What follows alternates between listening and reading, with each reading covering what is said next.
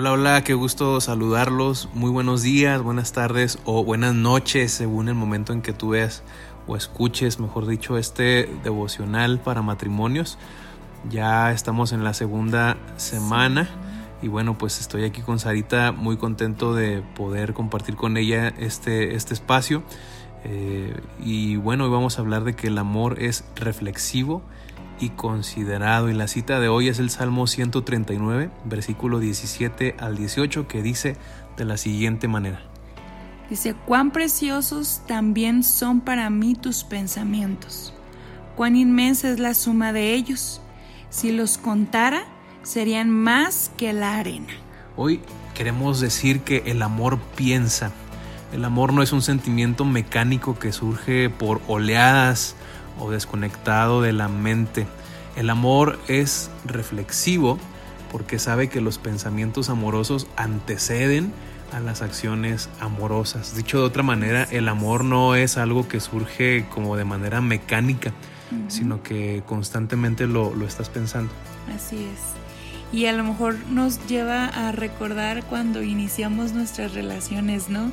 A lo mejor te lleva a un análisis de aquel momento en donde tú estabas buscando conquistar a ese hombre o a esa mujer que está ahí a tu lado y que era como difícil dejar de pensar en esa persona o dejar de soñar en el futuro a lo mejor, ¿no? El que nos vamos a casar y vamos a hacer una familia. Y creo que es algo que constantemente está ahí en, estaba ahí en nuestros pensamientos que creo que a veces tenemos que ser cuidadosos y muy atentos a que cuando llegamos al matrimonio esto siga siendo activo en nuestra, en nuestra vida ah, matrimonial, ¿verdad? Que no nos acostumbremos a estar con la persona que está ahí a nuestro lado, sino que constantemente estemos reflexionando en la importancia del amor. Me gusta mucho esa frase que leíste ahorita, ¿verdad?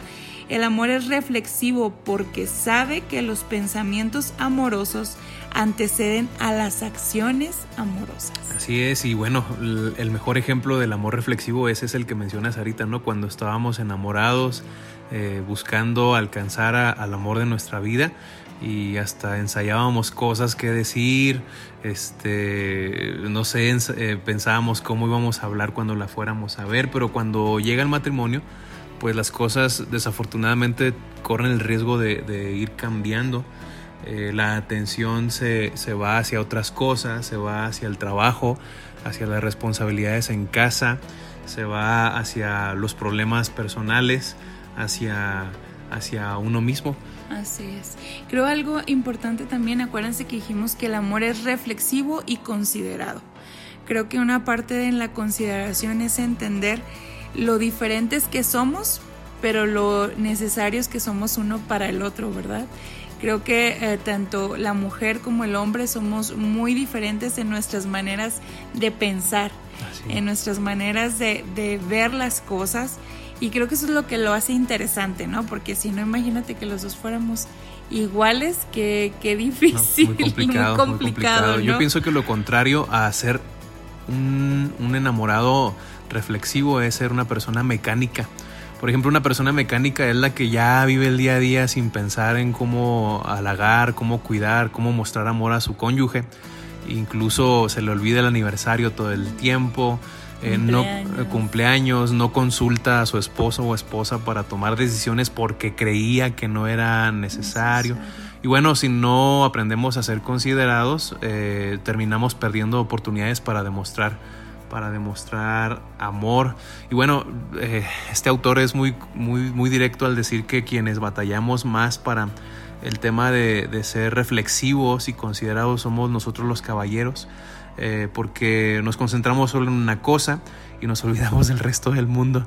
Este, y aunque esto es bueno, también puede hacer que eh, pasemos por alto otras cuestiones que necesitan, mm, pues, que, necesitamos atender. Y bueno, pues la mujer este, tiene otras cualidades ahorita. A ver, tú que eres, tú, tú, vas a saber explicarlo mucho mejor que yo, porque mientras yo estoy grabando un devocional y estoy enfocado como un láser en grabar el devocional, ella está pensando miles de cosas, estoy casi seguro de eso.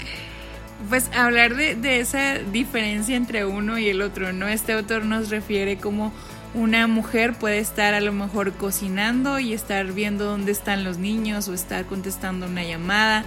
o estar atendiendo a la gente que esté en su casa y tenemos como esa facilidad, ¿no? De estar eh, en todo al mismo tiempo, que creo que es algo que, que nos hace un poquito diferentes de los hombres, ¿no? Mucho, muy diferentes.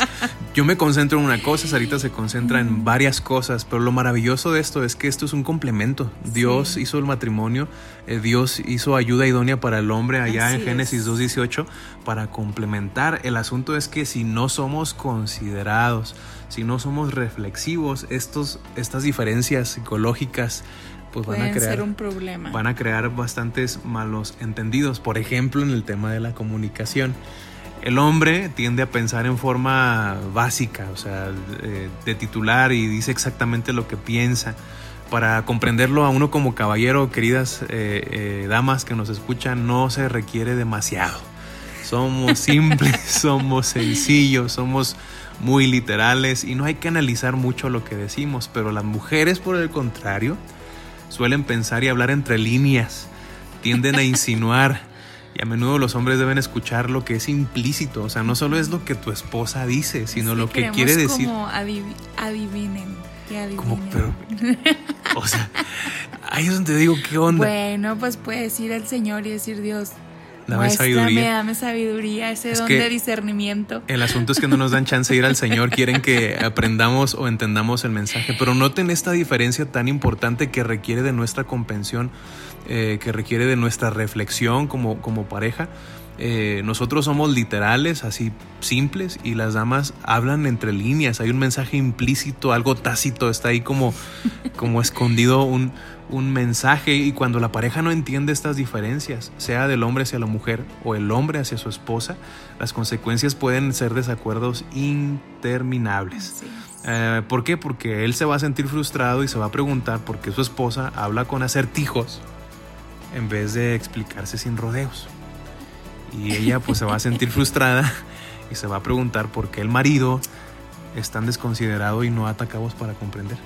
Yo creo que es importante que ambos, o sea, el, punto acuérdense que es la consideración. Yo creo que es muy importante eh, entender que el amor exige consideración, no solamente de un lado, sino de ambas partes, ¿verdad? Eh, la clase de consideración que cierra brecha mediante la combinación constructiva de la paciencia, la amabilidad y la abnegación. El amor te enseña a llegar a acuerdos, a respetar y valorar la manera única de pensar de tu esposo o de tu esposa. Yo tengo que yo, yo, tengo que ahora sí que respetar y valorar. Respetar y valorar y, yo yo tengo que hacer una declaración. yo le he dicho al pastor que yo oro a Dios que me enseñe a amar aún aquellas cosas que yo no logro entender de Él, a veces en sus maneras de procesar sus pensamientos o sus formas de, de, expresarse, ¿verdad? Y la verdad es que me ha funcionado, hermanas. Yo he ido a Dios muchas veces y, digo, Señor, yo lo amo y todo, y digo, Señor, déjame amarlo más. déjame amarlo más y déjame verlo como tú lo ves. Y creo que ahí cambia nuestra perspectiva, tanto de ustedes como hombres como nosotros. Ahora resulta que el complicado soy yo. Pero bueno, está bien, tiene razón. Hay que tener abnegación, paciencia, consideración, amabilidad. Esto quiere decir que el esposo debería escuchar a su esposa y aprender a considerar sus mensajes implícitos. Hermanos, hay que hacer el esfuerzo y hay que hay que escucharla con más atención. Y a su vez, la esposa debería aprender a comunicarse con sinceridad y, ¿por qué no eh, decir eh, las cosas como son sin querer decir otras a la vez? Hacer ese, ese, tenemos que, esfuerzo. Tenemos que hacer un ejercicio constante. Sí, tenemos que trabajar. Tanto yo como esposo tengo que trabajar para entender el mensaje entre líneas de Sarita. Y Sarita tiene que de vez en cuando intentar comunicarse de manera simple, llana, práctica. Directa. Así es. Y con esto terminamos. La naturaleza reflexiva del amor enseña a usar la mente antes que la boca. Así es. Ser reflexivo es usar la mente antes que la boca. El amor piensa antes, de, hablar. Y el amor filtra las palabras a través de una malla de verdad y de bondad. Y de bondad. Eso es muy importante. Así es. Es muy importante y, y, es bien importante que sepamos cuidar nuestra boca porque creo que a veces podemos eh, en un momento decir cosas que realmente no queremos decir y podemos herir a nuestro esposo o a nuestra esposa. Así es. Preguntas importantes. ¿Cuándo fue la última vez que pasaste algunos minutos pensando cómo podrías comprender mejor a tu cónyuge y demostrarle amor? ¿Hay alguna necesidad en este momento que tú puedes satisfacer en él o en ella? ¿O para qué acontecimiento, aniversario, cumpleaños te podrías preparar y ser reflexivo? Los grandes matrimonios surgen de la reflexión profunda. Así que el reto del día de hoy, Sarita, ¿cuál vamos a tener? El reto del día de hoy es ponte en contacto con tu cónyuge en algún momento del día. Sin ninguna otra intención, simplemente pregúntale cómo está y si puedes hacer algo por ella. Así es, entonces esa es la tarea del día de hoy cuéntenos y escríbanos cómo les ha ido con los desafíos Registren, anteriores. Es bien, bien padre que hagan sus registros de cómo les está yendo en estos Así es, eh, y nos platican cómo les va. Eh, pónganse en contacto con su cónyuge entonces y pregúntenle sin ninguna intención cómo está y si puede hacer algo por él o por ella. Así que el amor es reflexivo y es considerado. ¿Por qué no oramos para que el Señor nos ayude a ser reflexivos el uno con el otro? Señor, gracias por permitirnos hoy reflexionar sobre nuestro matrimonio.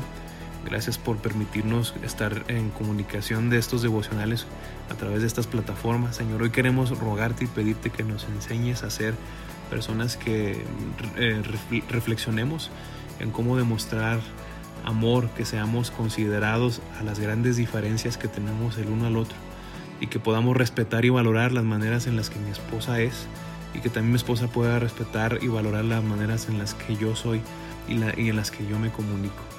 Señor, ayúdanos, ayúdanos en pensar en cómo hacerle sentir a ella o a él que le amamos, que podamos reflexionar y que no esperemos que esto sea algo mecánico. Te lo pedimos en el nombre de Jesús. Amén. Amén.